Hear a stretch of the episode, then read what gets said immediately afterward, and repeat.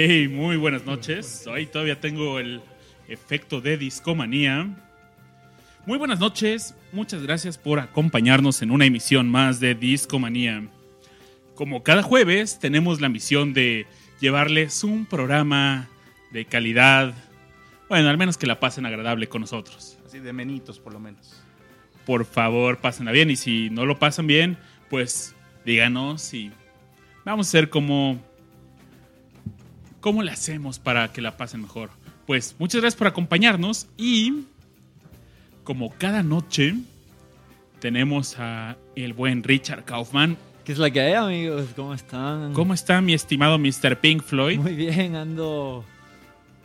Ando cansado. Han sido días de mucho trabajo y noches de mucha fiesta. Y pues las dos a mitad de la semana están pesadas. Pero aquí ando. El jueves de Iscomenía no perdona y. Como el óxido no descansa. También tenemos a el buen Rash Pro juntito. ¿Qué onda, chavos? ¿Cómo estás, amigo? Muy bien, muy bien aquí. Feliz de, de estar una semana más con ustedes en Discomanía. Vamos a escuchar buena música, chavos. ¿También estás cansado o.? Sí, claro. pues. sí, sí, cómo no. No podría uno no estar cansado después de la juerga de- del día anterior. Y por supuesto, cada que hay discomanía tiene que haber Aureliano Carvajal. Y aquí está. ¿Cómo estás, Aure? Efectivamente, aquí estoy. Eh, me va bien. Ha sido una semana ajetreada, pero siempre con la energía y disposición de venir a platicar un rato con los buenos amigos de Discomanía. Y hoy tenemos buen tema. Tema colosal, pero definitivamente buen tema, mi querido Babis. Excelente, excelente. Pero en esta ocasión tenemos invitados muy especiales. Y nos acompaña Mr. Marillion. ¿Cómo estás, Mario? Hola, muy buenas noches a todos. Buenas noches y gracias por la invitación, por supuesto. Gracias, gracias. Pueden seguirlo en Twitter como Mr. Marillion. Se presume que es melómano, mezcalero y gran persona. Muchas gracias. Gracias, gracias a todos. Esta noche eh, queríamos contarles algo que vivimos el buen Richard y yo el fin de semana pasado, porque tuvimos la buena fortuna de ver por primera vez a King Crimson en vivo. Y fue increíble. Valió la pena. Luchamos por llegar ahí, pero. Pero fue un gran show que le vamos a estar contando esta noche. Minuto por minuto. Desde hace un par de meses en Discomanía anunciamos que King, Crimson venía a esta gran ciudad. Esto es con el tour de Radic- Radical Action Tour y pues cumplió esa amenaza. Y no solo dio una fecha, sino se fueron abriendo lentamente cinco fechas. Un 14, 15, 16, 18 y 19 de julio en el Buen Teatro Metropolitan. Nosotros fuimos a la fecha del 16 de julio, un domingo. ¿Cómo describes esa noche? Porque empezamos porque nos costó trabajo encontrar boletos, ¿no? Para cuando queríamos conseguir los boletos, había la, estaba la fecha del 15 y se acabó en minutos. ¿Cuántas personas le caben al Metropolitan? Tú por ahí tienes el dato, ¿no, Richard? Sí, al Metropolitan le caben 3.125 personas. eh, es una casa llena. Y las cinco noches fueron casa llenas. A mí me dio mucho gusto de que fuera así. Me preocupó porque dije, uy, va a estar la banda cantando yo quiero escuchar, no, esto es para apreciar, pero, pero no, todo el, mismo, todo el mundo iba con el mismo plan. Eh, a sentarse, a escuchar y a disfrutar. Y pues sí, así se pasa mejor. Y, escuchamos y la pasamos muy bien, pero casi no, no conseguimos asientos. Sí, no, estábamos peleando con el amo de los boletos. Ese, ese amo que desamo, pero nos costó trabajo. Eh, lo hicimos en la preventa Banamex, ¿no? Sí, entramos en la preventa De Banamex Se fue un anuncio ahí. y patrocinador oficial de El Guapodcast. Un saludo a nuestro compa, el Guapocas. Un abrazo, un abrazo. Y pues sí, esa noche Richard y yo estábamos intentando conseguir boletos para King Crimson. De hecho, no era una noche, era mediodía más o menos. Eran dos de la tarde, No, pero- es que siempre salen a la venta a las 11 de la mañana. Ah, es cierto, exacto. Y Siempre. hay un contador por ahí. Y hay varias técnicas que la gente recomienda para alcanzar boletos. Abre tu navegador en la página una hora antes, déjalo ahí, no le des refresh. No abras varias pestañas, dicen. ¿Sabes eh, quién sabe de eso mucho? El cámara. Ah, sí. Ah, Ese vato abre tres navegadores. Eh, por si uno falla, hacerlo con el otro. No sé qué onda. No es fácil, amigos. Nosotros entramos a- así a las 11 en punto. Y. Y arrancan. Y- Tal cual. Mike, agarramos los que aparecían disponibles. Cuatro, cuatro asientos en buena fila. Cuando íbamos a ver pagar. No, ya, ya están vendidos. Ya están vendidos. Selecciona otros asientos, por favor. Sí, y así fuimos de mejor asiento a- al próximo mejor asiento. Hasta que yo le digo a Babas, vato, no vamos a conseguir así. Hay que agarrar cuatro filas atrás de los mejores y, y compra eso. Si no, se nos van a acabar cazando asientos. Y la verdad es que alcanzamos un muy buen lugar. Un excelente lugar. Estuvimos en la segunda fila del, del primer balconcito y Y, y yo creo que quizás era mejor que la gente que estaba justo debajo de nosotros. sí, yo vi una foto y teníamos una mejor vista nosotros Sí. que Ve- para que tengan una idea, estamos viendo la banda como unos 40 grados, ¿no? sí, más o menos. Más o menos. Y eso lo que les permite es tener un ángulo que ves a todo el mundo de frente, pero los ves desde altura, así que ves sus instrumentos muy claros, sus expresiones, sus movimientos, mientras que si estás justo de frente, pues en este concierto, por ejemplo, habían dos filas de, músicos, ¿no? Habían los músicos que estaban un poco atrás y las baterías, que les vamos a contar al rato, estaban al frente. Y pues las baterías son grandes, tapan a músicos. Desde allá arriba, excelente. Así que al Metropolitan no le tengan miedo de agarrar el balcón. Eh, no es, Buenos lugares. Eh, sí, los que están justo hasta el frente, pues la Creo que es mejor lugar que estar abajo. Yo creo, sí, estoy de acuerdo. Sí, a menos que tengas los primeros lugares de la parte de abajo, esos sí son buenos. Oye, a mí me sorprendió cómo de repente llegaba, porque al principio fue un evento muy ordenado, donde todo el mundo permanecía en sus lugares, pero cuando llegaba ese éxito que a todo mundo le encantaba, eh, la gente se paró, brincó, gritó. eh, la gente supo en qué momento perder la compostura y en qué momento regresarla. Y ¿cómo empezó este concierto, Richard? Tú mencionaste que había una alineación peculiar en este concierto. Para ti, ¿qué fue lo más raro de esa alineación?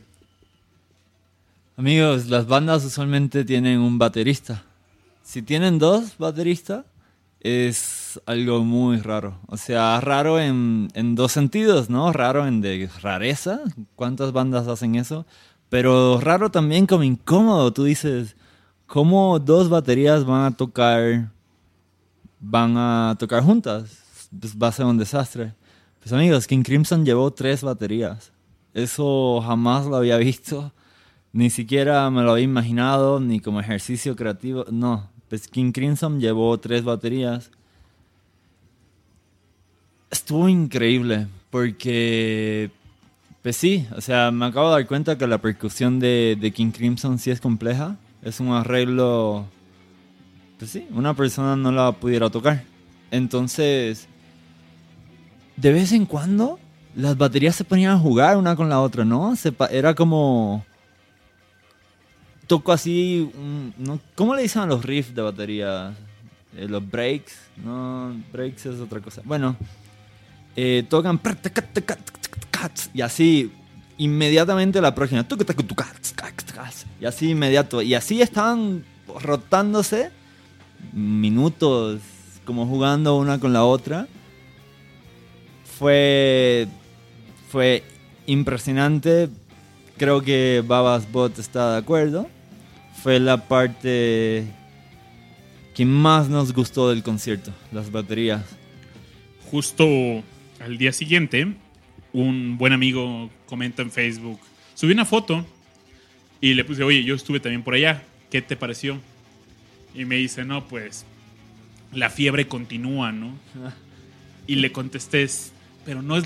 Al día siguiente, lo que hice, pues tú me viste, Richard, yo llegué, tuve que llevar la tornamesa a la oficina porque es la única forma que tenía para escuchar eh, pues discos de King Crimson porque no su música no es accesible por servicios de streaming como Spotify, Tidal. Hasta en YouTube. Hasta en YouTube es difícil conseguir videos porque los bajan por derechos de autor y oiga, no, eso está está, gandalla porque fíjate que eh, justo Puede ser que sí, brother. Puede ser que sí. Y cuando estábamos preparando este podcast, yo dije, ah, bueno, pues no están en Spotify, pues no hay fijón, me voy a YouTube y pues Nel. Este. Sí está difícil encontrar música de King Crimson. Que, ah, ah, bueno, siempre pueden aplicar así como mañas. Eh, torrenteras o de en sitios de en la bahía pirata no Ajá, en la pirata eh, sí pueden encontrar este material en la pirateca nacional en la bahía pirata. Sí o sea hay formas de encontrarlo pero digamos las que serían como las más sencillas, entiéndase YouTube o algún servicio tipo Spotify, sí, sí les va a, les va a costar un poco de trabajo. Pero por fortuna eh, yo me encontré ahí en Spotify que, se, que subieron un disco, que es justamente el disco de esta, de esta gira. El disco se llama, para quienes pues se vayan a interesar eh, en escuchar a King Crimson, el disco se llama Radical Action to Unseat the Hold of Monkey Mind. Y es todo en vivo. Mm, es muy cercano a lo que fue el concierto. Es muy cercano, ajá. Definitivamente hay cambios, por supuesto, como sería natural en cualquier concierto, pero uh, sí es como una, buen, una buena entrada a esta banda porque tiene muchas de las canciones que, que se escucharon tanto en el concierto como otros clásicos como, no sé, 21st Century Man, este, In the of the en fin. Está lo, básico y también pues para que le vayan entrando a, a eso. Y cuando ahorita ustedes mencionaban lo de las percusiones, sí se alocan bastante. Seguramente en vivo pues debe ser así como brutal, ¿no? Pero, o sea, lo que se puede escuchar en este disco, que es así como lo, más o menos lo, lo que presentan, sí así como... Órale, así como oh, poder progresivo. Mario, ¿tú cómo escuchas música? ¿Cómo acostumbras a escuchar música? ¿Servicios de streaming, YouTube, discos, CDs, viniles? déjame retomar un poquito lo que, lo que estaban comentando, lo que estaba comentando Richard, por ejemplo, acerca de las tres baterías o de los proyectos que tiene Crimson, ¿no?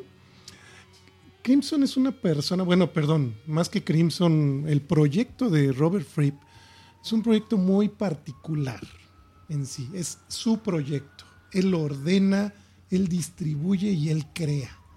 Todos los demás músicos están trabajando para Él. Eh, en este caso que, que vino a presentar el espectáculo con tres baterías, tenemos que recordar que ya hizo un espectáculo con dos bajos, con dos guitarras, el doble trío, como le llamó, el, eh, el doble trío con bajos aumentados, con Levin y un invitado, con, con alguien en el stick, en el WAR también, haciendo el bajo. Entonces son proyectos muy particulares que Crimson diseña. Entonces, todo lo que escucharon este fin de semana y en estos conciertos es un diseño musical del Señor. ¿Por qué no se escucha la música de Crimson en, eh, en plataformas digitales? plataformas? Porque él tiene su propia cadena, él tiene su disquera y es de lo más cerrado para compartir su música. Claro. Si no es por medio de su disquera, él no suelta nada. Este, Él apoya a estos medios tradicionales, ¿no? Sí, no, él, él, digo, él graba sus discos y después eh, sus espectáculos, perdón, los pone a la venta como disco. O sea, él, él está en contra de la piratería. Y para evitar la piratería, él mismo se graba y vende a través de su tienda en línea sus propios conciertos. Entonces te vas a encontrar el concierto de México, los cinco conciertos de México, muy pronto a través de su tienda a nivel oficial, con una buena calidad de sonido y con notas adicionales.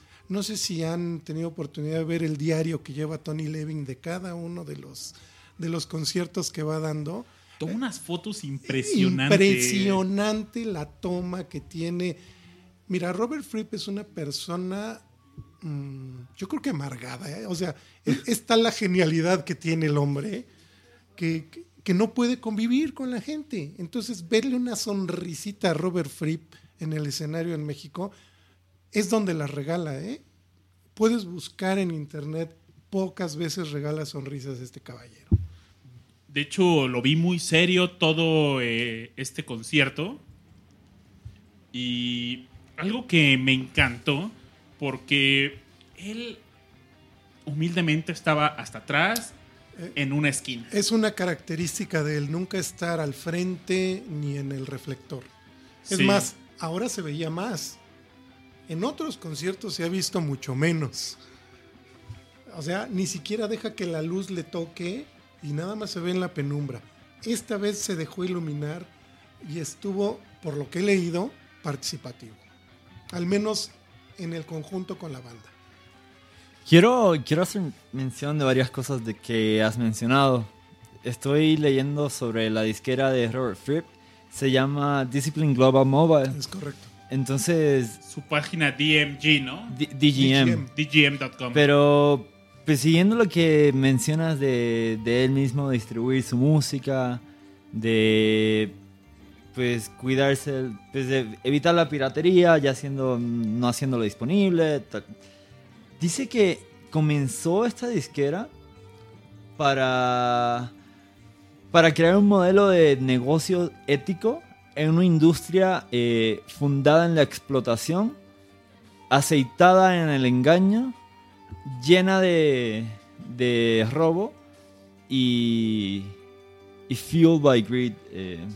De, de la avaricia, ¿no? Codicia, Ajá, codicia. que corre... Lleno de codicia. ¿no? Sí.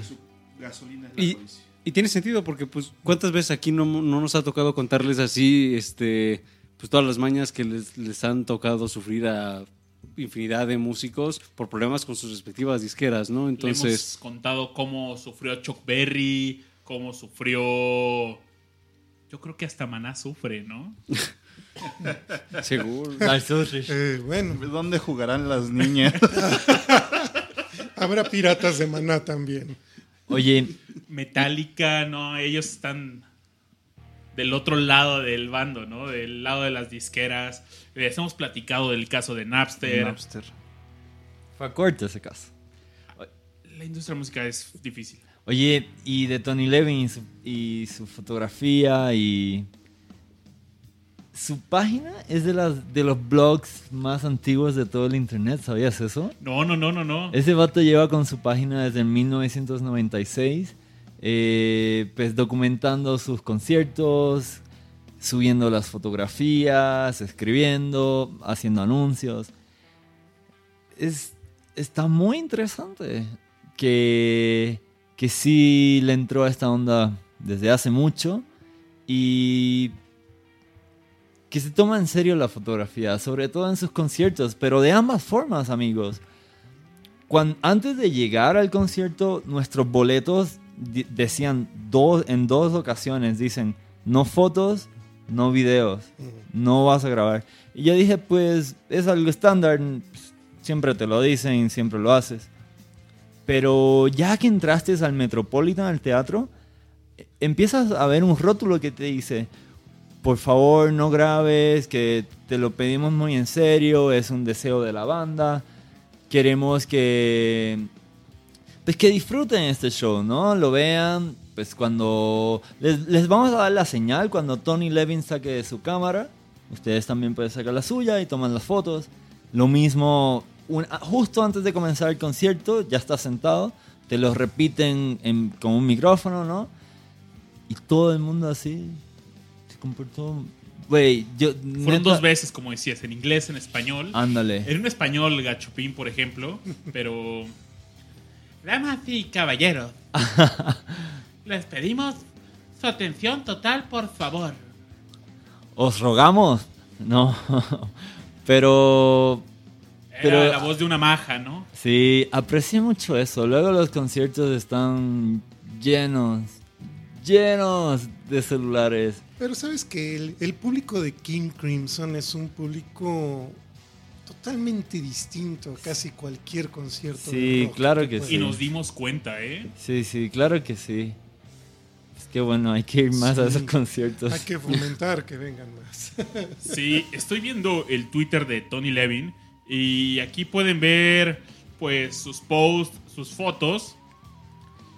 Aquí está, por ejemplo, en su show de Montreal.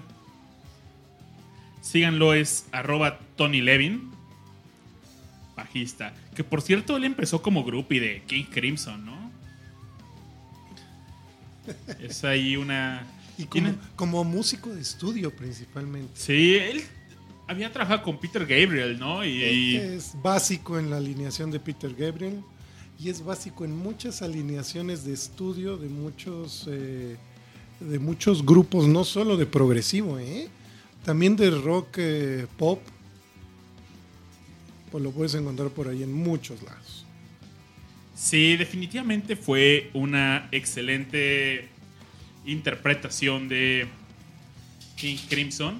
Y pues, ¿les parece si nos vamos a escuchar alguna rolita y seguimos platicando? Sí, seguro. Vale, pues vamos a escuchar Circus. Esto es del álbum Lizard. Me parece que es del 71. Vamos.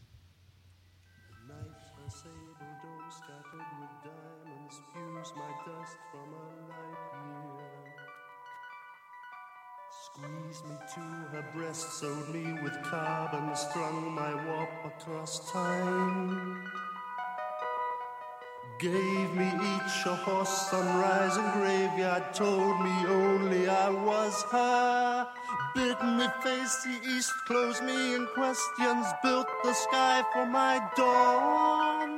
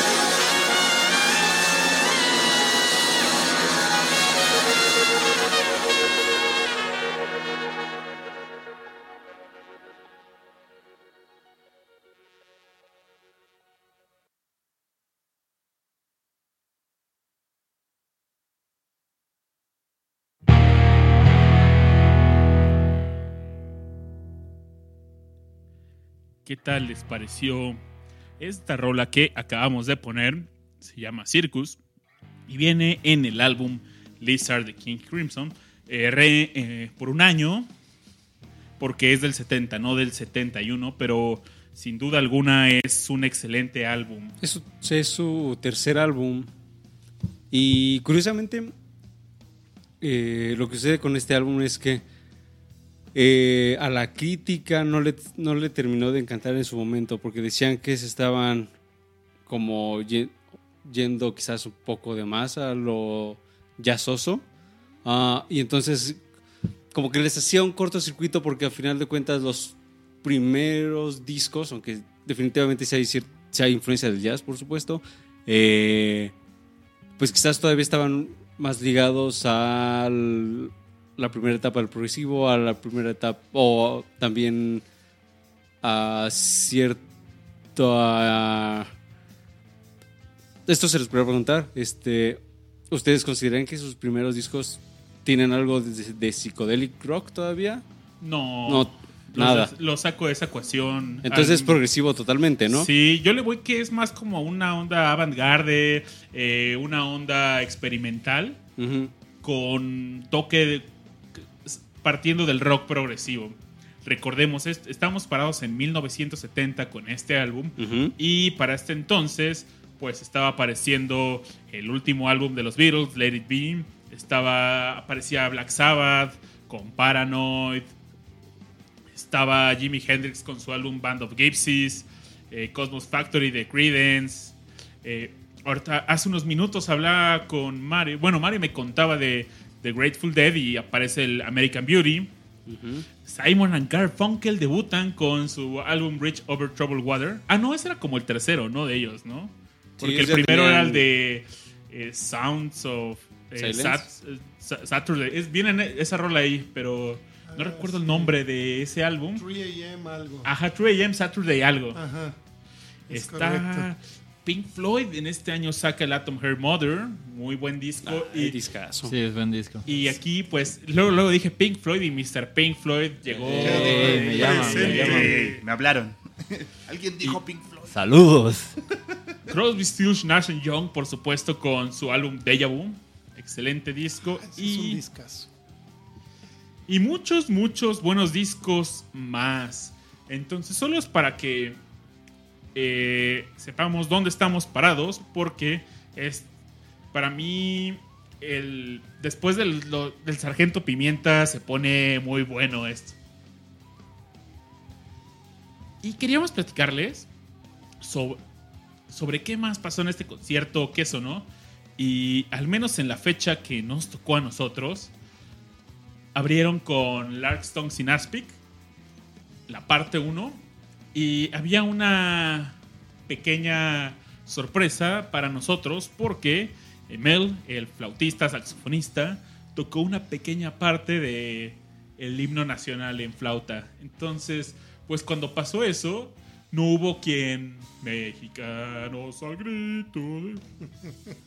Oye, a mí me tuvieron que. Cuando todo el mundo se comenzó a reír, como de la sorpresa, ¿no? Ah, tú no te diste cuenta. Yo me ¿no? quedé como que. pues, ¿Qué pasó? De que se ríen. ¿De qué se ríen? Cuenten el chiste. Per- perdón, hermanos y hermanas mexicanas, pero tan pronto me dijeron, pues hice, intenté tartamudear también. no, tarta- ¿qué tartamudear? Ah, ¿Cómo se dice eso? Ararear. Tararear. Tararear.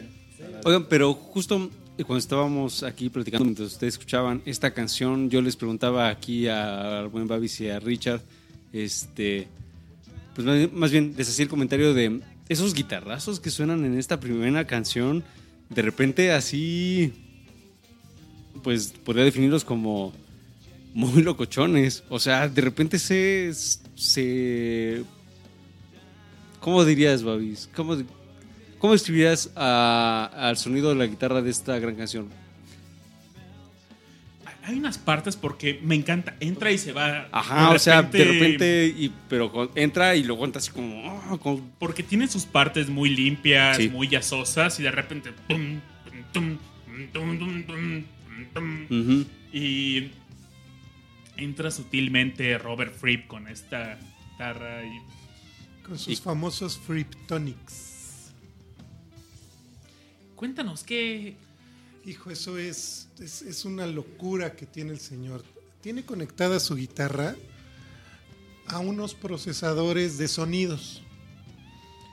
Pero tiene una caja. Tenía un rack enfrente de él impresionante. imagínate un, un baúl de esos de 1920, pero en lugar de que estuviera acostado, está, de, está parado Ujú. está lleno de efectos y tiene efectos limpios, efectos programados, efectos grabados, efectos mezclados de todos estos mismos. Entonces te- termina siendo un, un sonido no de guitarra, sino termina siendo un sonido etéreo, ambiental, eh, donde ya no reconoces una guitarra. Más bien, reconoces melodías, reconoces ritmos, reconoces incluso percusiones, pero ya no es una guitarra propiamente. Y el- es la famosa Friptonics, como le llama él. Es un muy buen dato y seguramente para todos los que estuvieron ahí presentes, pues habrá sido una experiencia así como brutal eh, este inicio. Pero, ¿con qué siguieron, Babis? La canción que siguió en este concierto fue Pictures of a City. También bastante agradable. De hecho, cabe mencionar que el concierto se dividió en dos partes. Desde el inicio anunciaron que iba a haber un intermedio y sí, la gente aprovechó para ir por una cerveza, ir al baño y hubo dos partes. Esta primera parte, como le decíamos, Lark Stonks in Aspic, que es la parte 1, Pictures of a City, Circus, que acabamos de escuchar, la cuarta rola, Broom, que en esta canción, pues Jaco entró a desti- eh, se le fue la onda en el último coro Es correcto. y la, y la gente así pues siguió, se dio cuenta, se dio cuenta. ¿Cómo será un regaño de Robert Fripp, se imaginarán? No manches. Ha de ser severo, ¿no? Pregúntenle a Adrián Belú, que ya ni está. En el último regaño salió. Fíjate que sí es algo como característico, ¿no? De gente que es como muy eh, genial. Tienen muy poca paciencia. Muy, poca tolerancia y muy poco eh, aceptación a la frustración.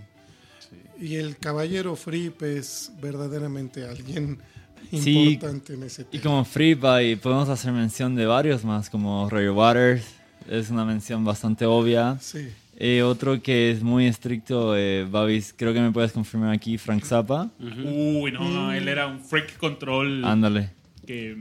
Los Beach Boys. Brian Wilson, Brian claro. Wilson, exacto. Muy detallista. Paul McCartney. De Paul no lo sabía. Sí, de hecho, para finales, para cuando estaba grabando Let It Be, ¿no?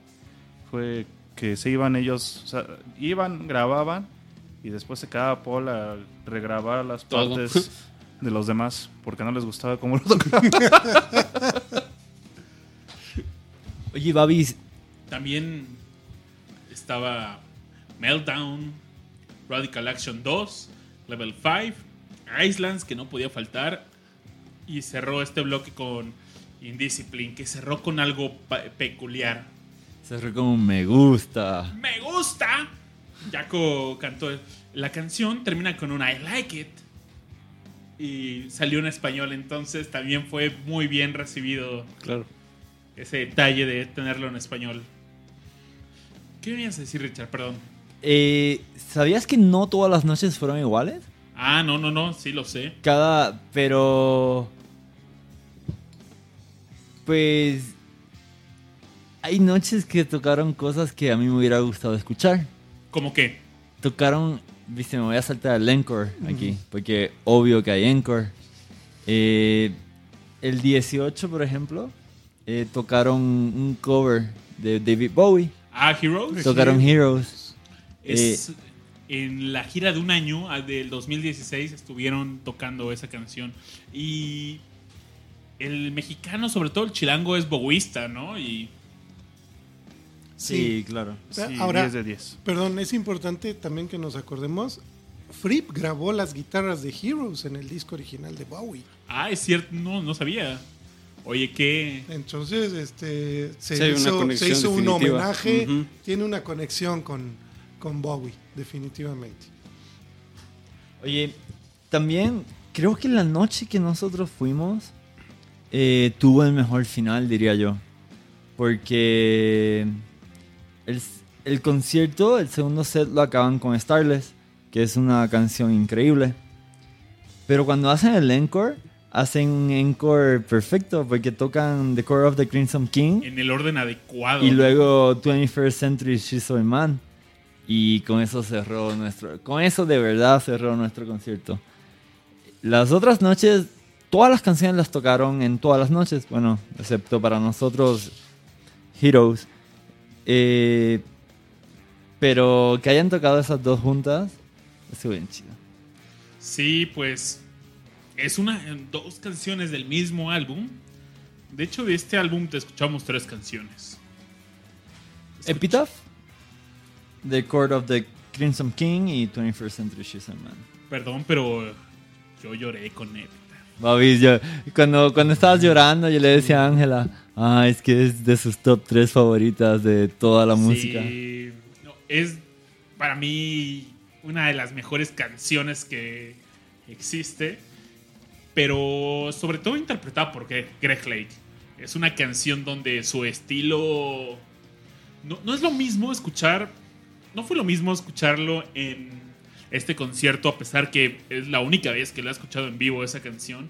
Pero, pues he escuchado, he visto varios conciertos de Greg Lake con Emerson Lake and Palmer y de repente mete, pues, canciones de este álbum donde participó. Para los que más adelante les contaremos un poco de cómo nació esta agrupación. Y, pero Greg Lake, pues llegó de. eh, fue amigo de infancia de Robert Fripp. Iban en la secundaria juntos y llegó para tocar en el primer álbum. Y puso su estilo. Lo, eh, Greg Lake en sus tours, pues, y ya sea como solista o con Emerson Lake Palmer, tocaba 21st Century Skated Man y acompañado con The Court of the Crimson King y una que otra vez Moonchild. Eran canciones comunes en su repertorio. Pero no sé, me encanta. Y en las partes así de Confusion. Pero es como con un efecto así de Confusion will be my epitaph. Perdón, yo me solté y lloré. Me llegó. No mí- me lo creí. A mí me parece que, como bien dices, Greg Lake dejó un estilo para, para cantar en King Crimson ese primer disco. Y yo creo, y esa solo es mi percepción particular, que Wetton fue la segunda mejor voz que tuvo Sí. en la banda. Sí, totalmente de acuerdo. Es el único que ha podido to- retomar ese, ese sentimiento. Tiene un tono de voz muy agradable, muy, no sé si parecido, pero se amalgama muy bien con lo que hizo Greg Lake. Y a mí me parece que es una de las mejores formaciones que tiene Crimson con Wetton al bajo. Sí, la verdad es que. Es que ¿cuánta- ¿Cuántas alineaciones no ha tenido? Me parece que ha habido más de 24 músicos involucrados Al menos. con King Crimson. Al menos. La verdad es que es cosa de buscar el dato, ¿eh? No, no creo que alguien lo tenga en la mente ahorita tan fresco. Sí, no, no, no. Han, han- han de existir esos fans que, tan, que s- saben cada detalle de, de estas agrupaciones, pero pues no es un dato fácil, ¿no? 22 personas 22. han wow. pasado por la banda, incluyendo a Fripp. Incluyendo. Que es el único que se ha quedado. Sí. Exacto. Oigan, y en la parte 2 de este concierto escuchamos Neurótica, Lizard, Epitaph, que ¿Qué hoy lloró? Mm. y Simoni, otra canción que no podía faltar en este concierto, Interlude, The Letters, Sailor's Tale, Exiles, The Talking Drum, Larkstone in Aspic parte 2, Starless, que es mi segunda... Claro. No, no, no sé si mi segunda rola favorita, pero de mis favoritas. Voy a pensar lo que dije bien, porque ahí les va. Es mi canción favorita después de, Greg- de la época de Greg Lake.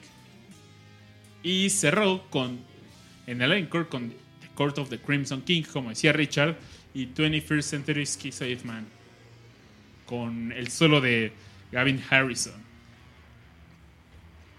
Que si alguien tiene por ahí curiosidad, Gavin Harrison es el baterista casi base de los proyectos de Steven Wilson, de Porcupine Tree y, y de sus solistas. Órale, no, eso no lo sabía. Y Pat Mastelotto es algo Sí, increíble. sí, sí, baterista. Pero ¿saben de dónde salió? De una banda ochentera que se llamaba Mr. Mister. No, no, no, no, no, no sabía. Un solo disco tuvo esa banda. Él, No sé qué le vio Robert Fripp, se lo jaló tiempo después. había unas partes donde se, había como unos pequeños duelos de, de batería.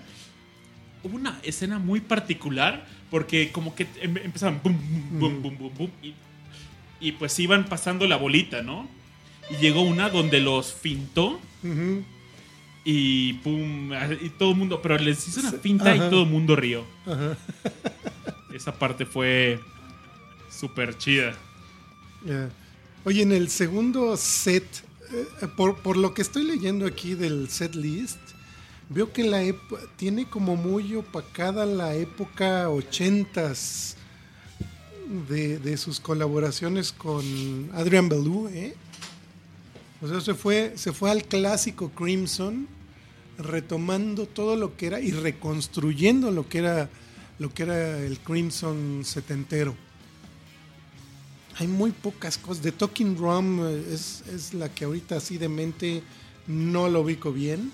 Es cosa de buscarla, pero, pero sí veo que, que de veras tiene un gran problema y un serio pleito con, con Adrian Belew. Lástima, es, dis- es este musicazo Adrian Belew. Sí, pues. Si quiere, si no tuvieron la suerte, la, mu- la buena fortuna de asistir a alguna de estas cinco fechas que se abrieron, pueden escuchar este último álbum que les mencionábamos, Radical Action to Unseat the Hold of Monkey Mind, porque es lo más cercano que pueden encontrar a este Y súper accesible, ¿no? álbum. Sí, súper accesible y de las pocas cosas que van a encontrar en plataformas de streaming. Eh, se los recomendamos. Oigan, ¿quisieran ir a, a comentar algo más o vamos a alguna canción? ¿Alguna sugerencia, Mario? Uy. ¿Qué te gustaría escuchar? Ay, ¿sabes qué me gusta? Starless.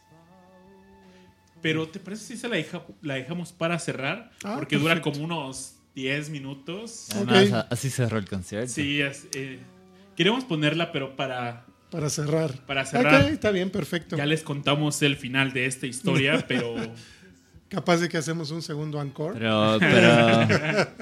Ándale. Eh, ¿No? Eso me gusta más. Eh, el after de Discomanía. Eh, el after, exacto. Este, ¿qué será? A ver, déjame ver. Tenemos, a ver, tenemos varios álbumes, por cierto. Tenemos en el 69 In the Court of the Crimson King, en el 70 Lizard, en, el se- en este mismo año, meses después, al final, En el the Red. Of Poseidon Red está en el 74. En, justo viene después de Starless eh, and Bible Black. Mira, nada más para recordar un poco la época que, que tuvo este Adrian Belew. Ajá. Mate Kudasai. Perfecto, perfecto. Pues vamos a escuchar esta canción. Y volvemos en su podcast favorito.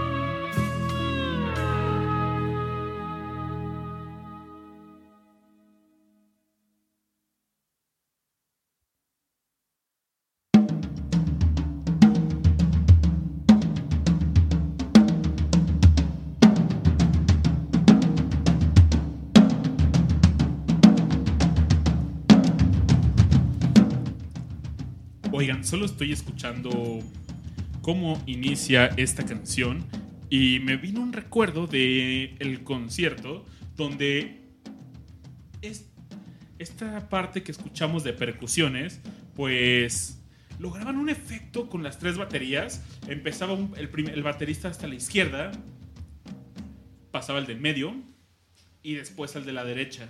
Entonces era como una onda estéreo, como si jugaran con un paneo. Era muy padre eh, el efecto que generaban con esto. ¿Sabes que también me llama mucho la atención? Es estos sonidos propios de la batería combinados con estos sonidos que también al final de cuentas son percusiones, pero de las campanas. Que se, o sea, se me hace un contraste muy único y muy especial porque le dan así, bueno, no, no sé explicar exactamente qué, qué es lo que provoca en mí, pero es algo muy mágico tener esos, esos dos tipos de percusiones al mismo, al mismo tiempo. Y es algo que, que también ah, tuve la oportunidad de escuchar en este disco que les hemos estado recomendando, esta incorporación de eh, pues percusiones del tipo de las campanas, por ejemplo, ¿no? Oigan, otro detallazo de este concierto, pues era la guitarra que usaba Jaco Ya- Jackson, porque eh, traía la primera portada de el álbum debut de King Crimson. Entonces, pues estaba padre la guitarra y, y lo usó durante todo el concierto. Bastante padre. Pero otro, otro detalle súper chido del concierto es que había veces donde no te dabas cuenta, como en esta parte que estamos escuchando, que solo había percusiones. Todos los otros músicos estaban atentos, esperando, no- Y no- también disfrutando. disfrutando también. Principalmente. Entonces fue otro detalle que aprecié de este concierto. Por ahí quería, no- alguien nos había hecho una pregunta en el chat. Y vamos a leerla. La pregunta era, ¿cómo te acercas? How do you Crimson King? Básicamente, Tal cual. Dice nuestro buen amigo Edgar Lanz. ¿Cómo le entras a King Crimson si, si la música no es tan accesible? Entonces, ¿cuál sería una guía para escuchar King Crimson? Bueno, para empezar, la básica, hay que escuchar el primer disco. In the Court of the Crimson King, Hay que comenzar. 1969. Ahí tienes que iniciar. Sí, hay que comenzar por el principio. ¿A, a ustedes cómo les fue con ese disco? O sea, ¿ustedes recuerdan su primera vez con ese disco? Sí, yo recuerdo la mía. Cuéntanos, Cuéntanos, cuéntanos. cuéntanos. Ah, bueno, Es una pregunta peculiar en Discomanía, ¿eh? Sa- Pero ¿sabes por qué? Porque, digo, mi edad no me da para tanto, o sea que en el 69 pues, no tenía un criterio para poder haber escuchado este, ese disco. Yo creo que lo escuché cercano a los a finales de los 70, debo de haberlo escuchado. Mm, Mediados finales de los 70. Eh, es un disco precioso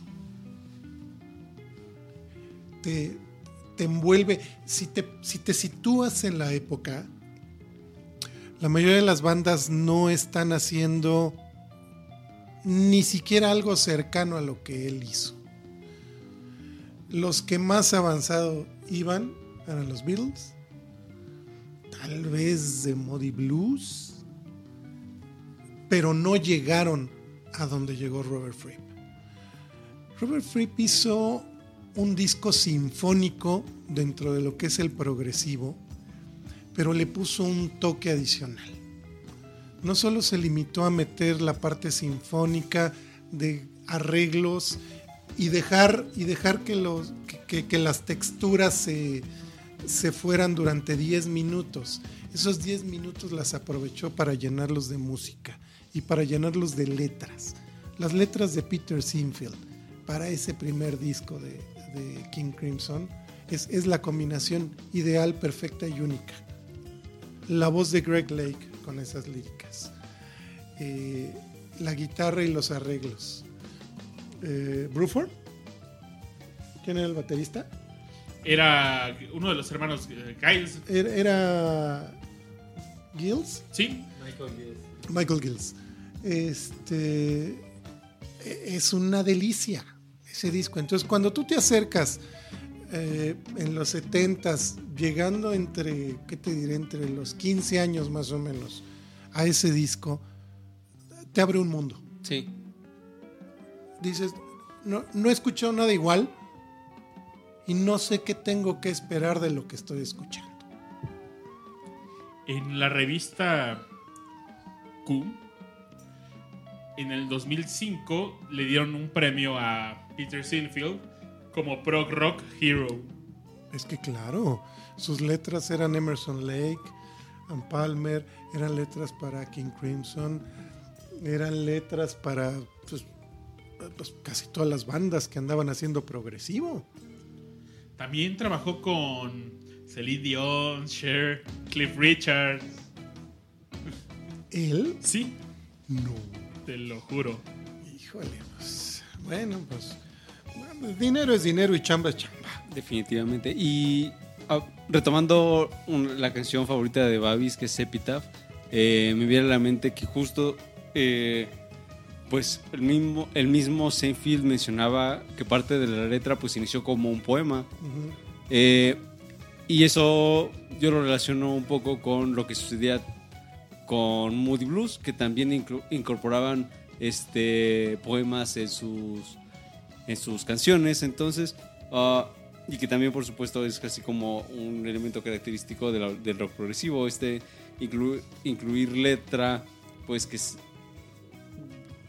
eh, llamarla quizás un poco más compleja, Sí, eh, pero que le agrega pues parte de esta como profundidad que tiene este disco. En mi caso yo recuerdo que lo escuché un poco después, ya estaba yo en la universidad, entonces quizás tendría como 19 o 20 años. ujú. Me lo recomendó un amigo eh, que era fan del progresivo, que también lo conoce, el buen Babis, es un buen amigo de Venezuela, que se llama Ah, Ori. El buen Ori, un abrazo. Ori, él siempre fue este, muy seguidor del. Bueno, sigue siendo de la música del rock progresivo. Ah, y él me, reco- me recomendó, incluso me pasó este, pues la forma de bajarlo y ya lo bajé, ¿no? Pero esta Y- persona escuchaba a King Crimson desde que tenía como 10 años, ¿no? Entonces Ajá. llegó a muy buen. A un, ahí me sorprende, ¿no? Yo a los 10 años no había desarrollado un.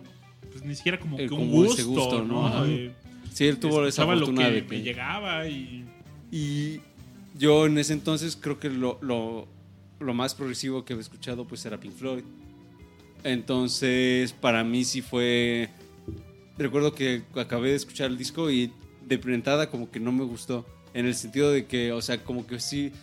ah, por ejemplo, cuando, em, cuando suena 21st Century Schizoid Man, que es una canción, a mí en lo particular se me una canción, es una canción como llena de coraje. Ujú. O sea, que se siente esa Claro, ira, que, que además era como parte de, de su intención, ¿no? Por supuesto.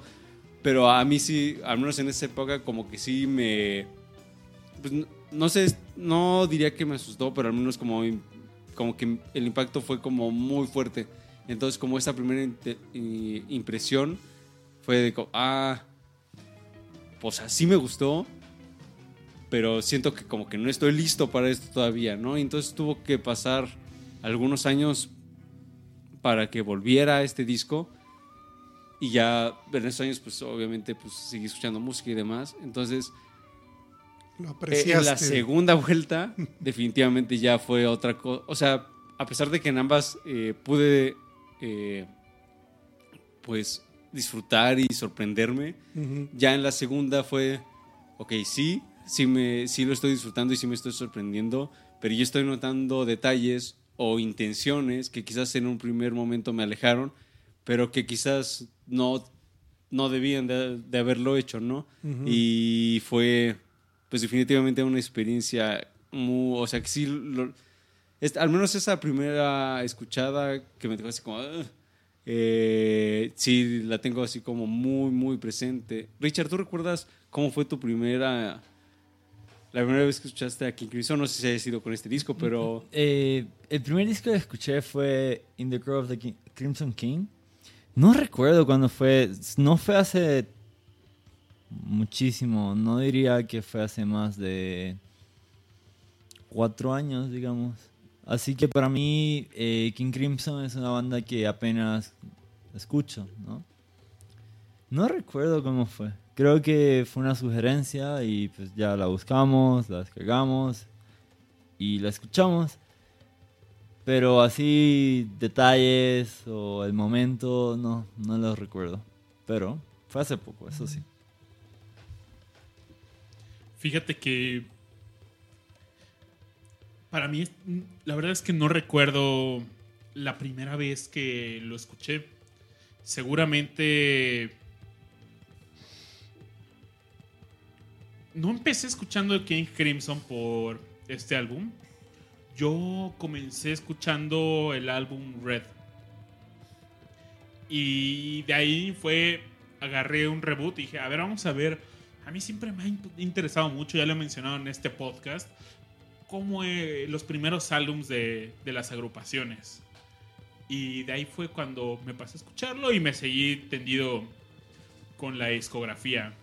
Pero, de hecho, para en ese entonces yo, ahora saben que a través de este programa, pues soy muy fan de Emerson Lake and Palmer. Yo en ese entonces ni siquiera había escuchado Emerson Lake and Palmer. Y me gustó este álbum. La portada, increíble. Creo que si hablara de... Si, si hiciera un top 5 de las mejores portadas de la, de, de la historia del rock, esta estaría en ese top 5. Es una de las portadas más conocidas, ¿no? Sí, sin Es duda. más alguna. identificable. No dice nada la portada. y no es necesitaría decirlo, Y ¿no? no, O sea, es- necesita nada. Lo demás viene en la parte anversa. Cuando era el, el LP, era en la parte de atrás, ¿no? Sí, sí, sí. De hecho, por ahí lo tenemos. Está. Por aquí está en la cabina. Pero. eh, cuando abres el disco. La, la portada que todos vemos. Ahí vemos al 21st Century Schizoid Man. Y cuando lo abres, Claro. tienen al Rey Carmesí. Y hay una peculiaridad que ya hemos contado en este programa, que puedes verlo como dos partes.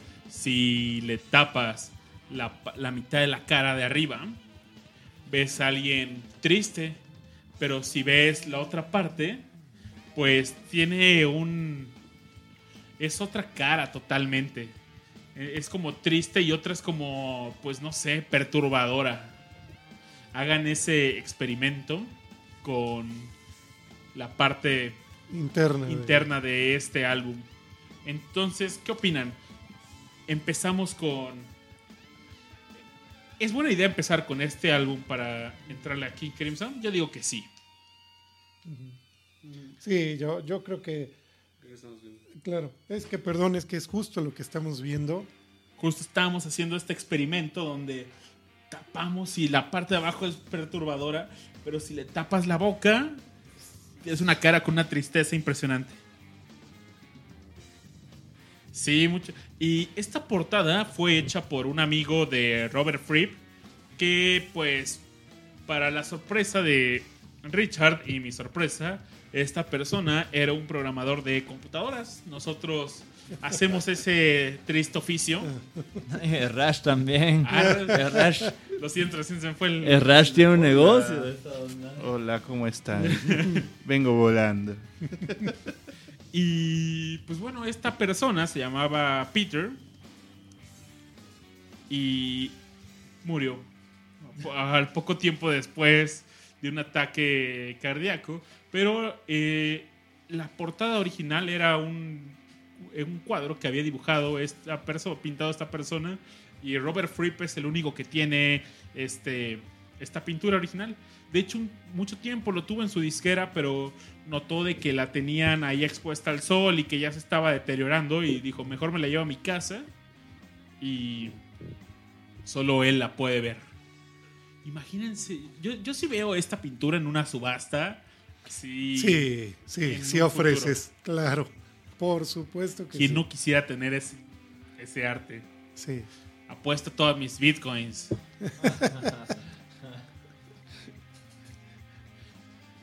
Después de In the Court of the Crimson King, ¿con qué disco va- irían? Aquí esta guía que tenemos dice, si te gustó, puedes escuchar In the Wake of Poseidon, después Lizards y después Islands. Que es el, Es el orden cronológico. Natural. Y que de hecho como que sí se siente esa línea, ah, sobre todo entre los primeros dos, que era lo que Sí. les mencionamos al principio, que cuando llega Lizard, como que sí medio le sacó, la, le sacó de onda a muchos críticos, porque más que progresivo ya estaban yendo a algo más jazzoso. Ah, pero, pues definitivamente en The Wake of Poseidon sí sigue, si- sigue por esta línea de full rock progresivo. Y lo que esta guía de cómo entrarle King Crimson nos sugiere, si no te gustó, dice pásate a Lark Stones y Naspic, que es un disco un poco más... No es, no es sencillo, ¿eh? Sí, no, no, no. es bastante experimental. Exacto. Dice, y si te gustó, sigue escuchando Starless and Bible Black y el Red, muy buenos álbums. Y si no te gustó, te vas al Discipline. Pero fíjate, por ejemplo, pasando del Larks, Tongues y Naspic al Starless o al Red, son álbumes que ya no son tan complejos. Sin, Son accesibles, tienen piezas muy accesibles, cada uno de ellos. Sí manejan ciertas piezas que eh, ese tono crimsoniano caótico se Súper conserva, denso, ¿no? súper denso se conserva. Pero ya no es lo que fue el Larkstone y Sp- y Naspic, que es decir, era parejito. Lo que para mí pasó con King Crimson es que sus portadas cada vez fueron peores. Porque si ven las portadas de In the Court of the Crimson King, In the Wake of Poseidon, esa de In the. Wake of Poseidon es una gran portada. Sí, sí, sí, hay un montón de rostros por ahí pintados y muy Sí. bonitos. Lizard es buena. Sí, también Ah, Lizard. pues a Richard nos Ay. estaba comentando que le gusta mucho esa portada. Se me hace hermosa esa Lizard portada. es buena. Pero por ejemplo, yo con Discipline, ok, pero después Beat es una nota musical. eh. Y y bueno, en un- Tree of a Perfect Pair, que es un qué? Un cro- como un cromosoma, ¿no? Pues Ajá. una, un diapasón también pudiera ser. De ahí para mí se, se recuperaron hasta The Power to Believe, que, pero lo veo más como una portada de, ¿cómo se llama este brother que hacía las de Alien? Eh, H.G. Riggs. No, ey, no, no, no. Ah, el. El que hacía, ¿El de eh, que también hizo, que, eh, hizo el arte de Alien y también la portada de Emerson Lake and No, Palmer. no, H.I. Ga- Giger. Exacto, sí, de Brain Salad Surgery. Ándale. Sí, esa portada de The Power to Believe está muy buena. Fíjate que los discos en vivo de Crimson tienen buenas portadas. Sí, pero A- los de a- estudio. A mí sí me gusta mucho el, el, el logo que aparece en Discipline, que también es el logo de la disquera de Ajá. DGM. Sí, sí me gusta un buen ese, ese loguito. Es, no, es que yo creo que también cambió la época, ¿no? O sea, el 69, el 70, hay artistas, pues es otra onda, ¿no? Las portadas. No hay razón para verlo deja, adaptarse a una época pues, ¿no? En la que salen los discos con, no sé, con portadas tipo Hipnosis, ¿no? Que, Hipnosis Studio. Ándale, pero Oye, ¿y ellos no habrán trabajado portadas de para quién? Creo que no, No. ¿verdad? No. Porque pues eran también estudio ya. Pues al menos a, a- a muchos artistas de, de Inglaterra les diseñó sus portadas. Oigan, ¿qué opinan de la portada de este último álbum? Que es un. ¿Cómo la describe Richard? Es el del tour. sí, el, El Radical Action. La del Cíclope. Ajá. Ajá. Sí, eh, no sé, no soy fan, güey. No sea, sé si tenga que ver, pero en el concierto todo- todos los músicos iban trajeados, todos. Y no sé si era como un concepto o, o era coincidencia, pero iban todos extremadamente pulcros, Elegantes, elegantes. ¿no? Sí, era, llegaron como músicos, o sea, obvio, pues músicos, no hay que ponerse un saco, pero sí músicos como de orquesta, ¿no? Onda filarmónica. Pues sí, se quitaban los sacos, pero se quedaban con sus camisas, con sus, ¿cómo les dice? Blazer. chalequillos. Sus chalequillos, ¿no? Y en esta portada, este cíclope tiene también un- una gabardina con un chalequito, corbatita. Elegante el caballero. Está elegante, ¿no? Elegante el Un caballero. poco perturbadora la mirada, Definitivo. pero Hasta con tabaco y todo. sí, sí, sí. Sí, de hecho, creo que por eso no me gusta, es súper perturbadora. Que, pues, la, la de la corte del King Crimson, pues, No se queda atrás. Crimson ¿no? King no se queda atrás, pero sí, esta me perturba mucho más. No sé, no me hubiera comprado una playera ahí de su... Yo sí me la llevé. ¿Ah, sí? Sí. No te vi. De hecho, pues les contaré cómo terminó este concierto porque estuve en cacería de mercancía no oficial porque lo comentamos en el programa pasado, hay veces que la mercancía no oficial eh, está más padre. Sí.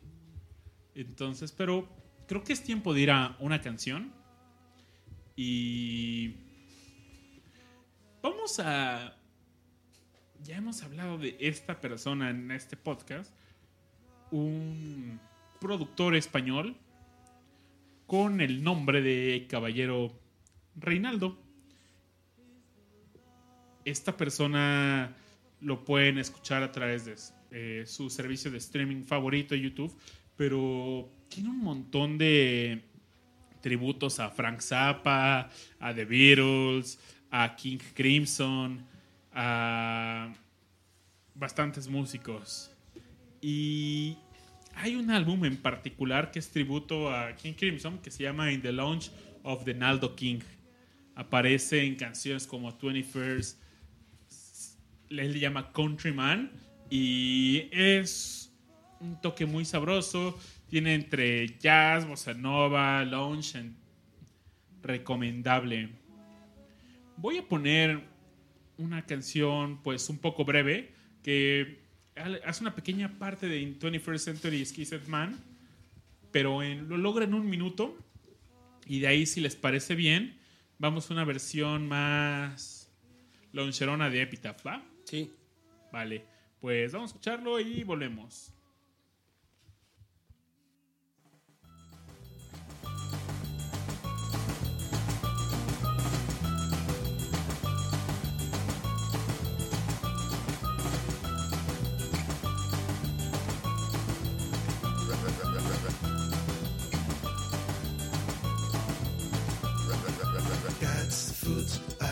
low. Muriel's you just scream for more. Paranoia, poison door. 21st century country man.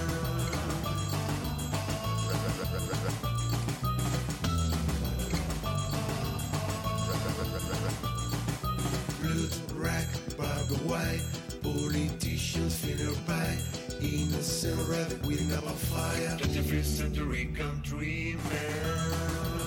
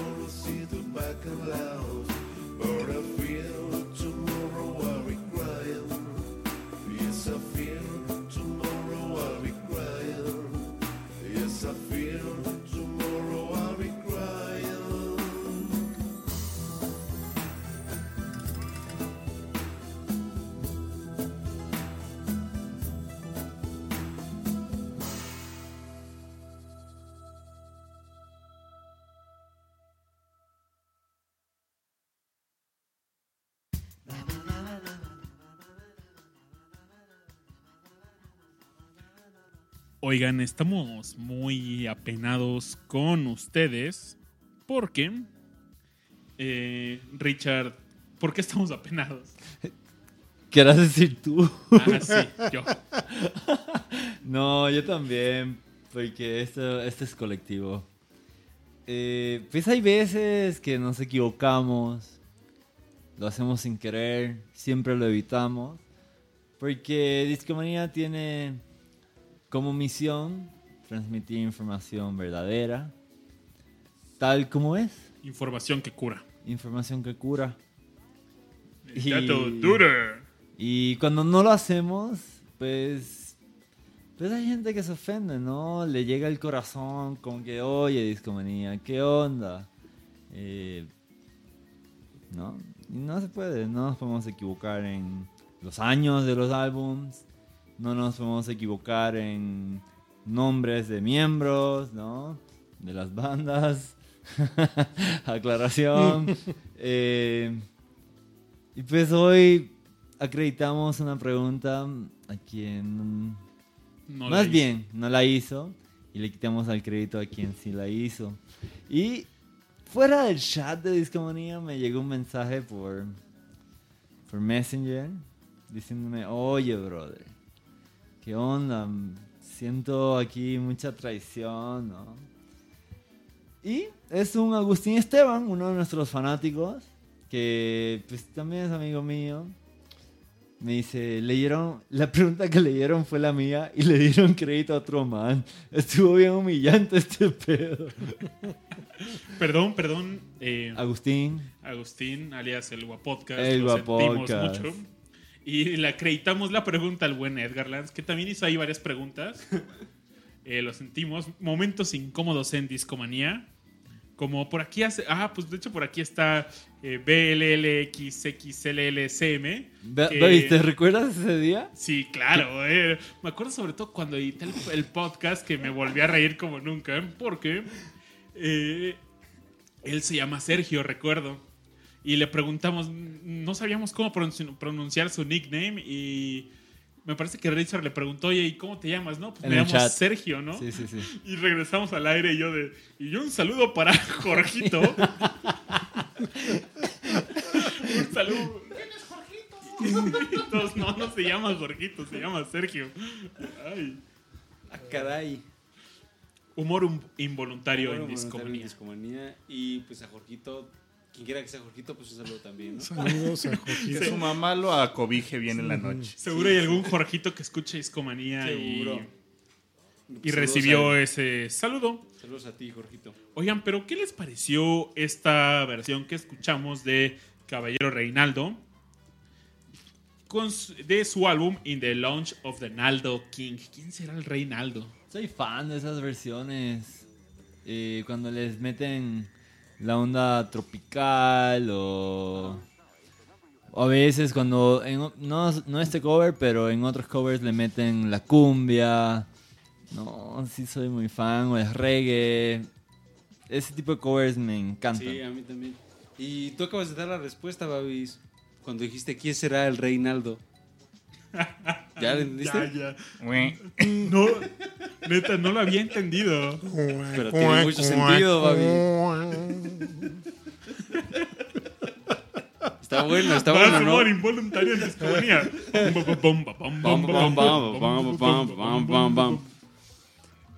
Bueno, volviendo a, a, este, a este disco de Naldo King, uh, a, mí a mí me encantó. Fíjate que cuando ¿Qué fue el show pasado que, que pusiste un poco de Caballero Reinaldo o el antepasado? En el pre-show del pasado. el, show, el pre-show del pasado y entonces yo te dije, ah, Babis, pues ¿qué es eso que suena tan saposo? Y dijiste, ah, pues son unos, unos covers de Frank Zappa, eh, de Caballero Reinaldo. Y me quedé escuchando ese disco pues prácticamente toda esta semana. El fin de semana le entré así bastante duro a- al gran Kazoo. Ah, es muy buen álbum. Y hay, hay otra versión que se llama Acoustic Virtual Rehearsal Zappa, que es, son las mismas canciones, pero con un toque mucho más country. Oye, pero si platicamos solamente de los nombres y las portadas, todas son tributos, ¿no? Por Sí. ejemplo, tienen uno que se llama Close to the Lounge, que sale, hay una portada muy parecida a un álbum de Yes, que no es el de Close to the Edge, pero eh, aparece ahí con el mismo Ajá. estilo. Sí, sí, Biclosos también un montón, ¿no? sí. ¿Qué te pareció esa experiencia de Caballero de Reinaldo? Fíjate que bien, y hablando ya particularmente de este disco y de, estas, de este par de canciones que escuchamos, y algo que, que justo estábamos platicando mientras ustedes escuchaban a estas, estos temas, fue que yo le decía al buen Babis que esta canción de 21st Century Countryman, eh, a mí me encantó porque, o sea, y es algo que platicábamos, o sea, una canción que su versión original es como tan llena de coraje, de, o sea, como con esta rabia que te logra transmitir tan bien, como aquí te la convierten en una canción pues terriblemente guapachosa, ¿no? Ah, y a pesar de esta, este, pues tropicalización de la canción, ah, sí logra conservar como los elementos claves, ¿no? De la canción, de la otra canción que dura pues mucho más tiempo, ¿no? Ah, entonces la super condensa en esta canción de un minuto y cachito y te deja con un gran sabor de boca y que, que sea la canción que abre el disco pues eh, pues es una gran puerta a lo que viene que es pues mucho de lo que estamos escuchando ahorita de fondo ah, que suena muy bien y en el caso de Epitaph que es una canción pues que yo podría considerar como mucho más melancólica eh, aquí te la suavizan así como muy bien. Sí. Entonces, o sea, este, este efecto de, de darles esta como, no sé, es como si le dieran como cali- esta calidez propia de los instrumentos que utilizan, ah, que son instrumentos pues del Caribe, eh, pues sí, sí suena muy bien. Oye, estoy encontrando una pequeña biografía Sí, que dice así. Caballero Reinaldo es el seudónimo de Luis González, multiinstrumentista, veterano de la escena valenciana. A finales de los 80 participó en el grupo Corcovado Mar Otra Vez y fue miembro fundador de Amor Sucio. En 1993 y 1996 fue componente del Malcolm Scarpia Trio, Scarpa y en 1995 publica su primer CD en solitario clásico con twist. En el 81 comienza su carrera musical al integrarse en el Yelmo de Mambrino. Colabora con varias bandas de Valencia a mediados de los 80, como El Vaticano, Noviembre Rojo, La Red y en 1987 entra en Mar otra vez, la banda de Javier Corcovado. Forma Amor Sucio en 1988 junto a Tarín Ramos, Fernando Carrión y José Luis Muriel y a principios de los 90 produce varios discos de Malcolm Scarpa, en los que también participa como intérprete y funda la discográfica Hall of Fame Records. En el 95, inicia su carrera en solitario con clásico con Twist. En, su producción suele alternar discos con material original con discos de versiones de otros artistas como Frank Zappa, al que ha dedicado varios lanzamientos, o Malcolm Scarpa. En el 2011 inicia una serie de colaboraciones con Manuel García bajo el nombre de Caballero Reinaldo y Visionario de Lupa, en el que mezclan pop con música medieval. En el 2015 publica la trilogía del Botijo con versiones de King Crimson, Yes y Motorhead. En el 2016 celebra su 20 aniversario con la publicación de Play Zappa, Beethoven era negro, en los que repasa toda su discografía a base de nuevas grabaciones y nuevos arreglos de temas antiguos, nuevos, nuevos descartes y rarezas. ¿Qué opinan de, de este gran artista? La verdad es que síganlo en Facebook como Caballero Reinaldo, en Twitter también. Y está su sitio de Bandcamp. Tiene muy buena música. Pues sin duda es una recomendación de parte del staff de Discomanía, eh, además de este disco que estamos platicando ahorita de King Crimson. eh, otro que también les recomendamos es ah, Antojos Volumen 1 y 2, que es una compilación de de covers que van desde los Beach Boys hasta The Who, hasta Ramones, hasta The Kings y demás. Entonces, todos con este estilo de canciones como súper breves que condensan como el elemento principal de la canción original y con un toque a veces country, a veces medio tropical, a veces se va un poco a lo disco, o sea, como si hay variaciones así como muy muy cool y para mm, quienes nos sigan y, nos- y les guste la música de los Beatles y en particular las canciones que cantaba Ringo, tiene un disco que se ¿Lo llama... puedo decir? ¿Lo puedo decir? A ver. Ringo Manía. Así es, mi querido Babis. El disco se llama Ringo Manía y salió en el año 2011. No, no, 2016. Ah, y consiste en igual versiones de uno o dos minutos de todas las canciones que cantaba Ringo con los Beatles.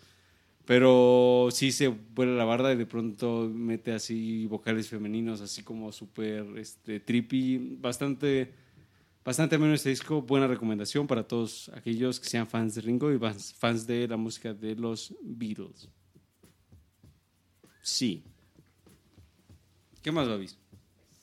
Pues creo que estamos cerca de terminar este episodio. Pero algo que no les hemos platicado es pues qué es King Crimson y cómo comenzó. Porque no hemos platicado nada de eso. Y el nombre, por supuesto, es idea del letrista Peter Sinfield. Y es un sinónimo de Belcebú, el príncipe de los demonios. Según Robert Fripp, nos cuenta que Belcebú es un anglicismo de la frase árabe Bilzabab, la cual significa el hombre que ambiciona. ¿Y qué pasó con King Crimson? Pues dijimos, Richard nos mencionó 22 músicos, tuvo esta alineación. Pero, ¿cómo empezó? Del 67, Es que ellos tenían una banda, ¿no? Hubo una primera banda. exacto, estaban la, la banda de los hermanos Giles, de Michael y Peter, bajista y baterista, y con Robert Fripp, eh, la banda se llamaba Giles, Giles and Fripp. De hecho, ellos empezaron juntos y decían, ¿sabes qué? Necesitamos un vocalista. Y a pesar que Robert Fripp no era vocalista, dijo, me interesa el proyecto. Y le. Y de hecho ellos creo que sí estuvieron más cercanos al sonido medio psicodelicón. Sí, sí, sí. Ajá. Eran, pero también tuvieron su época como era un pop eh, instrumental. Pues que también era el 67. Sí, Entonces, claro. Y grabaron pues varios eh, singles y un álbum. El álbum fue pues más conocido por los singles previos, pero pues no hubo un gran éxito comercial. De hecho, en una revista donde escribía ocasionalmente Kid Moon de The Who, pues los atacó durísimo. Y pues el sonido que ellos estaban buscando, pues los llevó a reclutar a Ian McDonald para tocar el teclado, saxofón, flautas. Él también es melotronista, ¿no? Y, y fíjate que no hemos hablado mucho de- del melotron, pero creo que sí es un instrumento clave, eh, sobre todo en el primer disco, el melotron, así sí es un... Pues casi casi lleva de la mano mucho, mucho del disco. Oye, Babis, en el concierto tú me preguntaste si, si uno de los teclados era un Mellotron. La verdad es que sonaba a Mellotron, pero yo no lo vi. Yo creo que era un sintetizador, pero si alguien sí vio un Mellotron que estaba más, alguien que estuviera más de cerca o que le, que sí sabe que sí hubo Mellotron, me gustaría saberlo, porque quiero pensar que escuché un verdadero Mellotron en vivo. Pero yo creo que no. Yo creo que era un, sintaxis- un synth que pues, tenía un módulo de Mellotron que sonaba muy bien. Oigan, pero algo de esta alineación que mencionabas, ok, estaban tocando ya Robert Fripp y los hermanos Giles, pero pues ya estaba... Ian McDonald. Pero había algo ahí raro. Eh, como les mencionaba, eh, Robert Fripp conocía a Greg Lake desde la secundaria y él presentó a otra persona a esta asociación y fue, dicen, miren, él es mi amigo Greg Lake, es un gran cantante y un gran guitarrista y lo quiero invitar a que forme parte del grupo, pero para que él entrara tenía que reemplazar a Robert Fripp o a Giles. Entonces, pues más tarde él dijo, inclusive dice de forma que era de forma sa- sarcástica uno de los lindos movimientos, uno de los lindos movimientos políticos de Fripp. Entonces decide abandonar la, agrupación, ya está un poco desilusionado de Giles, Giles and Fripp y dice Peter, ahí se ven y entró Greg Lake en su lugar como bajista y cantante de esta agrupación. Y pues bueno, más tarde esta agrupación ya toma forma y se vuelve King Crimson. Debutó en el 69 como artista telonero de los Rolling Stones en un concierto del Hyde Park con este primer disco que les mencionamos. Imagínate la reacción de los fans de los Rolling escuchando a Robert Fripp. Muy distinto, No, no, pero bueno. sí, sí. Además, creo que ese concierto Era muy del... contra- contrastante escuchar a los Rolling Stones. O sea, los Rolling Stones contra contra Crimson Sí. debió haber sido demasiado contrastante. Es ¿no? correcto. Y en sí, el sí. 69, ¿qué está, ¿qué tenían los Rolling Stones en el 69? Pues habrá que buscar, ¿no? Pero Yo, yo justo hace poco vi un video de, de ese concierto del Hyde Park ah, y cuando se ponen a tocar Sympathy for the Devil, sí es, es este junto con ellos eh, habían llevado percusión, así también una serie de percusiones, este, pues como bastante este, notables, entonces había este, pues grandes timbales y demás, ¿no? Entonces sí se, se armó una gran, gran fiesta, sobre todo con esa canción de Sympathy for the Devil, y tú veías a las muchachas intentando así como treparse para alcanzar a, a Mick Jagger y demás. Sí es, su- creo que podemos decir que es una de sus interpretaciones de Sympathy for Devil así como emblemáticas, que fue justo en este concierto del Hyde Park. Y así veías así como la cantidad así enorme de gente y, ¿Y qué te demás. espera si le abres a los Rolling Stones? Es como cuando platicamos de Alan Parsons, ¿no? Eh, ¿Qué te espera si tu primer trabajo fue ser asistente de los Beatles? Pues te esperan cosas buenas, muchachos. No Creo que, creo que tu futuro es bueno, chavo. Y tú, no, pues conectaba los cables en Discomanía, un podcast ahí. Oigan, pues creo que llegó el momento de las conclusiones. Sí. Mario, nos haces el honor de iniciar esta etapa.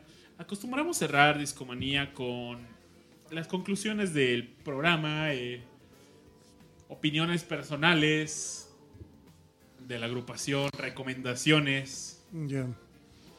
Mira, yo creo que podemos cerrar, digo, en mi caso, a lo mejor con un par de comentarios, es esta agrupación de King Crimson que está haciendo conciertos es, es algo impresionante, sencillamente. Es, creo que va más allá del, va más allá de que sea, y no sé si todavía se les catalogue por alguien como rock progresivo. Ya, ya es música con un sentido y para un espectáculo. O sea, hay que sentarte, escuchar, apreciar y disfrutar lo que te ofrece Robert Fripp hoy día. Está en la cúspide de su creatividad, eh, está rodeado de los mejores músicos que creo que puede estar rodeado. Entonces a mí me parece que disfrútenlo, todos los que hayan ido, qué bueno que lo hayan hecho. Si no lo conocían, qué bueno que fueron a conocerlo, qué bueno que les despierte curiosidad de saber qué más puede hacer. Y empiecen con las recomendaciones, o sea, partan del primer disco y de ahí más o menos hay una etapa cada tres o cuatro discos.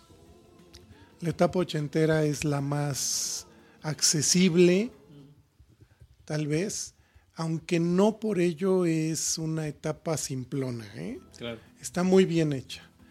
Eh, si a alguien le interesa, por ejemplo, a mí me gusta mucho conocer bandas, pero en vivo.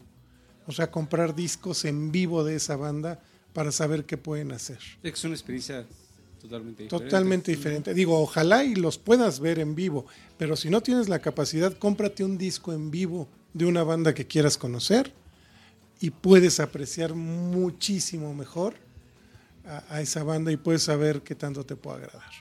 Entonces, mi recomendación es disfruten esta época de Crimson. La siguiente, explórenlo. Tiene muchas etapas, tiene mucho que rascarle todavía al señor Fripp y sus amigos. Gracias, gracias por compartir estas conclusiones y sugerencias. Richard, ¿qué nos puedes decir al respecto? Amigos, fue un buen concierto. No se pierdan los conciertos que vienen a la ciudad. Eh, se viene uno grande que aquí nadie consiguió boletos, pero haremos todo lo posible por conseguirlos. Pues sí, fue un gran concierto, me dio mucho gusto, me encantó. Lo disfruté mucho y lo, agra- lo agradezco mucho.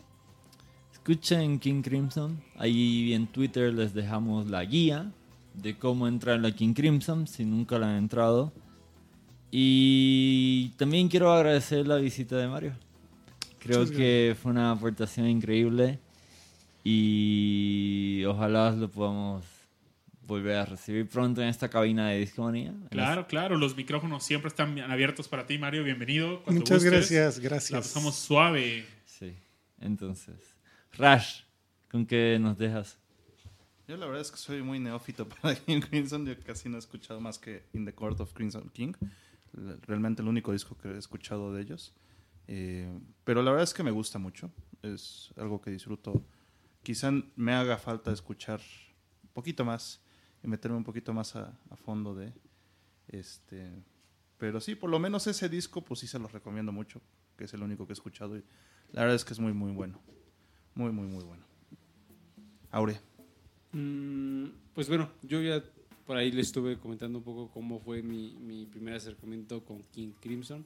Ah, me costó un poco de trabajo, pero después volví a ellos y disfruté bastante. Debo admitir también como, como, como Rush, eh, no ser un gran conocedor de esta banda. Mm, recuerdo que después de, del primer disco, así, de, la segunda escuchada del primer disco, Ah, me seguí con el de Poseidón ah, y luego me salté al de Starless. Sobre todo porque yo había escuchado Starless aparte, porque es así como una de esas canciones como súper emblemáticas.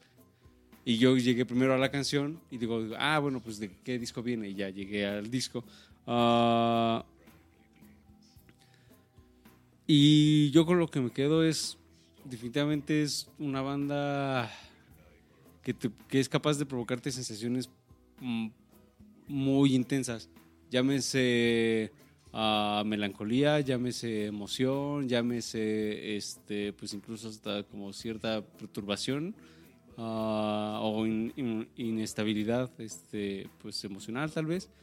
Eh, y cómo lo logran, pues definitivamente con grandes arreglos, gran producción, gran trabajo de composición, de letra. Ya mencionábamos justo esto de que el, la persona que estaba encargado de las letras, pues también tenía este toque pues poético, ¿no? Que, que le agregaba mucho pues a esta profundidad que se buscaba. Ah, los invito a, a checar este disco que les hemos recomendado, que está en vivo. ¿Cómo se, Babis, nos recuerdas el título de este disco? Del Cíclope. El título de este álbum es... De hecho, quiero que Richard nos dé la traducción. Eh, Richard es el encargado de las traducciones de este programa. Entonces, ¿cómo le llamarías en español a esto, Richard? Radical Action to unseat the hold of Monkey Mind. Lo, lo- lo tengo que leer porque así. Radical Action to qué? To unseat the hold of Monkey Mind. Acción radical para destronar el The Hold es como la casa, no, no es la guarida. La guarida, gracias Rash. Acción radical para destronar la guarida de la mente Mono. Del ¿El mono. mono? simia, mono. No, pero es como la mente del. Ajá, como haciendo referencia a una mente pobre, de como De- un simio. Sí, pues Una forma de Monkey creo que se refiere a nosotros. El- en el hinduismo, o sea, lo, lo que ellos se refieren como, así como, básicamente como a todos nosotros es una mente mono. Ah, en el hinduismo es una mente que no es capaz de como centrarse en algo así eh, como de lleno, así full 100%. Entonces, este, si tú estás así como trabajando y de repente te distrajiste con lo que sea, es mente mono, porque ya estás saltando de una cosa en otra. Entonces, ah, quiero entender que justamente se refiere a ese tipo de, de mente que viene pues esta, de esta onda del hinduismo y como pues ellos también estuvieron los 60 y demás, hindús y demás, pues seguramente tuvieron alguna influencia de, del hinduismo por ahí. Ah, y pues eso, o sea, invitarlos a que escuchen este disco que es una... Tiene, pues, digamos, las canciones así como más emblemáticas del- de la banda. Ah, y si les gusta eso que escucharon, pues ya eh, lo que sigue es eh, pues seguir descubriendo y si les gusta, pues qué mejor. Eh, nos, nos complacería mucho que, que llegaran a King Crimson después de escuchar este show de Discomanía. Y nada más, Babis. Eso que dices es muy importante. Mucha gente nos ha escrito en nuestras redes sociales. Síganos, por favor, en estamos en Facebook como Discomanía Podcast, Twitter como Discomanía-FM. Estamos en Spotify como Discomanía Podcast, todo juntito como Rashpro. Y Efectivamente. eh, varios han. No se quedan con el, el breve. La breve historia que mencionamos en este programa. Porque hay más material y. De cierta forma comparto ese sentimiento con los demás personas que organizamos este podcast. hablar de King Crimson es. Son palabras fuertes y se necesita haberlo escuchado mucho, haber leído bastante, conocer su historia. Pero yo los invito a que busquen su parte favorita de King Crimson, seguramente la van a poder encontrar. Cuéntenos, escríbanos por redes qué es lo que más le gustó de King Crimson, ya que pues fue una banda con tantos cambios que se notaban los estilos. También la sugerencia es. Puede, King Crimson puede funcionar como puente para entrarle más a, a una onda yacerona. Puede funcionar. Creo que su sonido evolucionó del rock progresivo y llegó a algo que no sabría cómo ponerle un nombre, pero no conozco alguna otra agrupación que suene como ellos y que proponga algo nuevo. Eh, si alguien la conoce, por favor, pásennos el dato. Hay una corriente, perdón que, que- que le entre.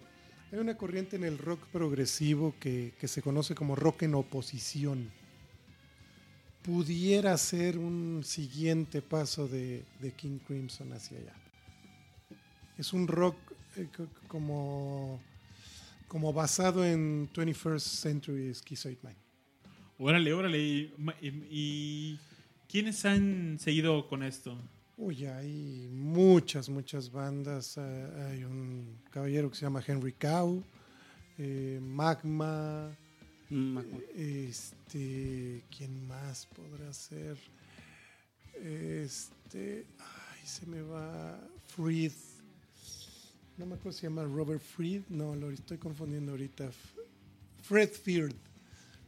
Este, son, son exponentes de este, de este género de rock en oposición que es, que es un rock que es poco accesible musicalmente, parece estar lleno de ira, pero trae un mensaje musical yaceado como free jazz ahí mm, imbuido en, en todas estas eh, improvisaciones. ¿no? Es interesante el género, es difícil, es difícil entrar. Es difícil. Y algo que también no hemos mencionado mucho sí, y también vale la pena mencionar ya en la parte final del show, es que también King Crimson tuvo mucha influencia en, la en el género del metal y del metal progresivo. Entonces hay bandas, no sé, desde Iron Ma- Maiden, que dicen, o sea, sí hay influencia de King Crimson en lo que nosotros tocamos. Y también podría relacionarlo un poco con justo esta canción que hemos así mencionado una y otra vez, que es capaz de mencionar, más bien, que es capaz de provocar tanta ira y más allá de la ira es como tanta energía ah, que posteriormente derivaría en géneros este, como justamente el metal progresivo y demás. Y hay muchas bandas de progresivo pues como más moderno, como de Mars Volta, por ejemplo, ah, o el mismo Porcupine Tree, que definitivamente tienen influencia de King Crimson. Entonces, ah, si también le quieren entrar a un progresivo pues ya más cercano a nosotros, pues también los invitamos a que escuchen estos proyectos que quizás les agraden bastante. ¿Babis algo más? Pues solo recordarles que nos vemos la siguiente semana en Discomanía. Muchas gracias a todos los que nos acompañaron durante esta noche. Sobre todo a todos aquellos que llegaron hasta el final, como tenemos al Podcast, Scarlett GT, Edgar Lanz, BLLXXLLCM, alias Jorgito. Sergio, Sergio. Nanza, un abrazo, un beso a todos y nos vemos la siguiente semana. ¿Les parece bien si ahora sí nos vamos con la primera canción que nos pidió Mario? Adelante, sí, por favor. Hay que con esa canción. Esto es Starless, viene en el álbum Red que aparece en 1974. Hasta la próxima y disfrútenlo. Bye.